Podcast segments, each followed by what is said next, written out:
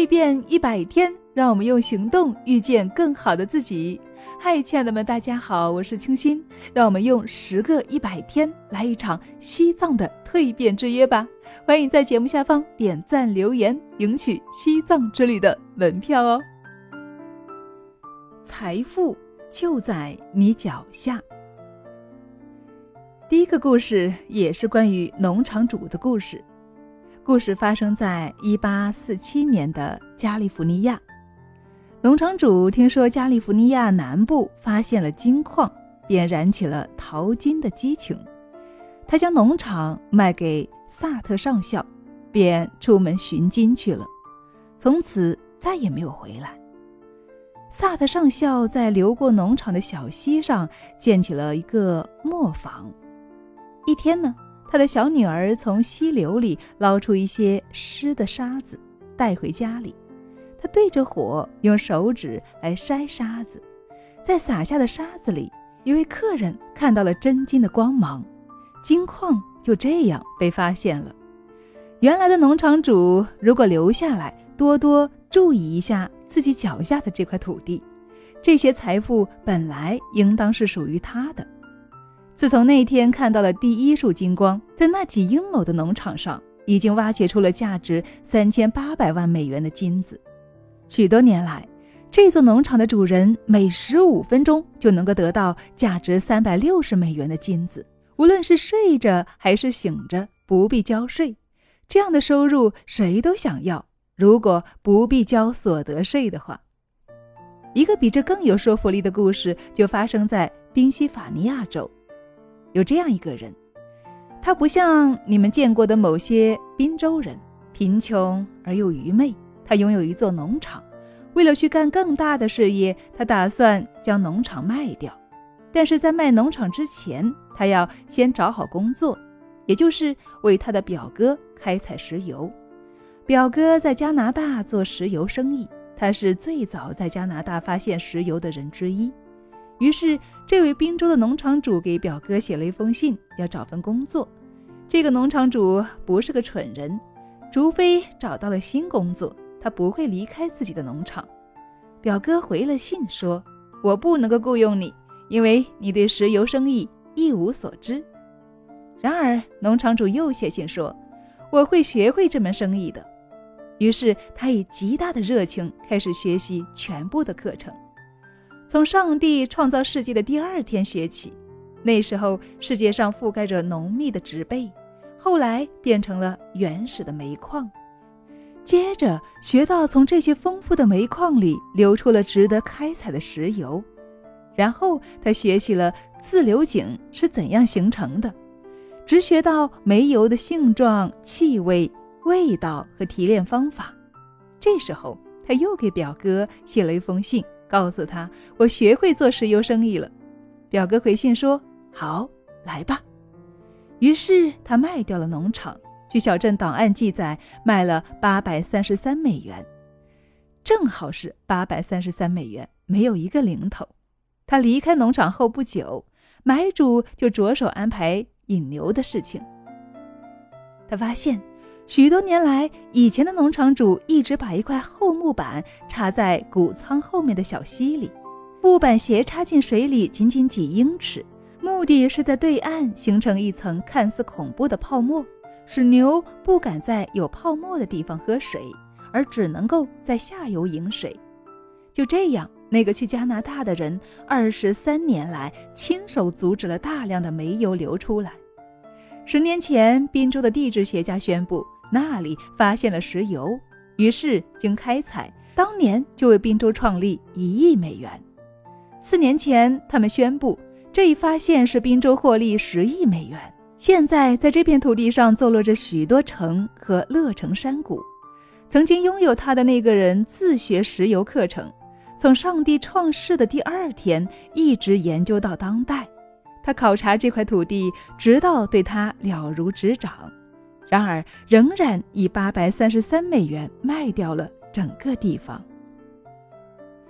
另外一个故事发生在马赛诸塞州，我知道这个故事，因为我就是马省人。一个年轻人在耶鲁大学学习矿产和采矿，由于出色的表现，学校当局雇佣他给差生补课。三年级的时候，这份工作每周使他获得十五美元。他毕业时，学校将工资由每周十五美元涨到了四十五美元，希望他留校任教。然而他拒绝了，而且立即回家去见母亲。如果以前校方将他的工资从十五美元涨到十五美元六十美分，他不但会留下，而且会为这个职位而骄傲。可是当他的工资一下子涨到了四十五美元时，他却说：“妈妈，我不要每周只能够赚四十五块钱的工作。一个头脑聪明的像矿床一样的等待开采的人，怎么可能只挣四十五块钱呢？”我们到加利福尼亚去采金子和银子去，我们会无比富有的。他妈妈说：“查理，幸福和富裕同样重要啊。”是的，查理说：“最好能够既富有又幸福。”他们两人说的都对。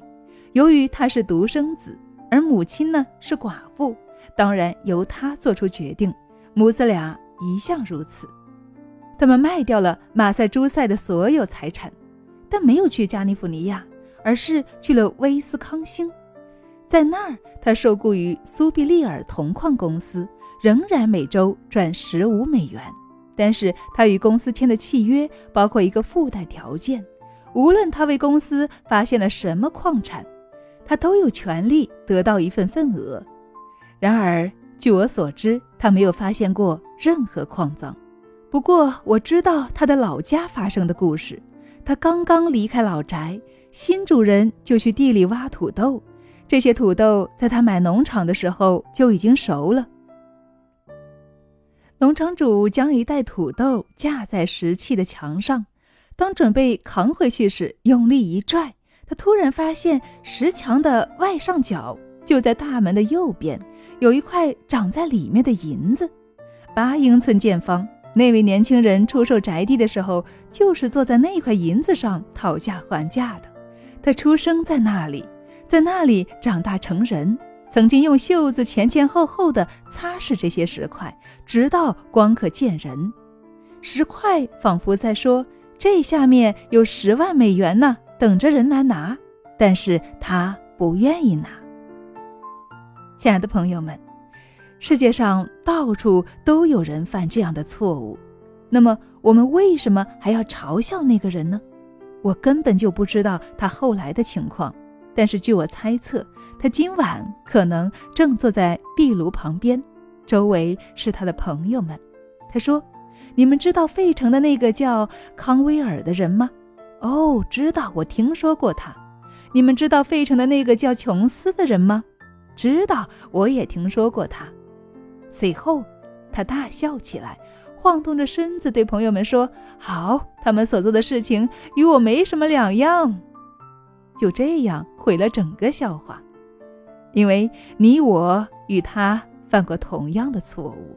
当我们正在嘲笑他的时候，他更有理由坐在那里讥讽我们。今天晚上我环视听众的时候，看到的是五十年来司空见惯的面孔。犯同样错误的人，我希望能够见到一些年轻的面孔，希望这里坐满了中学生和文法学校的学生。我准备好好的与他们谈一谈。我更喜欢年轻的听众，是因为他们最具可塑性，没有成年人的偏见，没有顽固的风俗习惯，没有经历过我们的失败。与成年人相比，我能够给这些年轻人更大的启发和帮助。尽管如此，我仍会为今晚的听众尽力而为。我要告诉你们，就在费城，你们的故乡也有钻石宝地。但是有人会说：“哦，如果你这样认为，那么你不太了解这座城市。”我对报纸上的一则报道非常感兴趣。一位年轻人在北卡莱罗州找到了钻石，这是迄今发现的最纯的钻石。以前在附近地区还发现过几个钻石。我拜访了一位著名的矿物学教授，问他那些钻石是从哪里来的。他仔细地观看美国大陆地质构造图，一丝不苟地寻找。然后说这些钻石可能埋藏在地下的煤层里。亲爱的朋友们，不能说你们没有站在世界上最辉煌的钻石矿上，因为最纯的钻石也不过是从地球上最优质的矿藏里发掘出来的。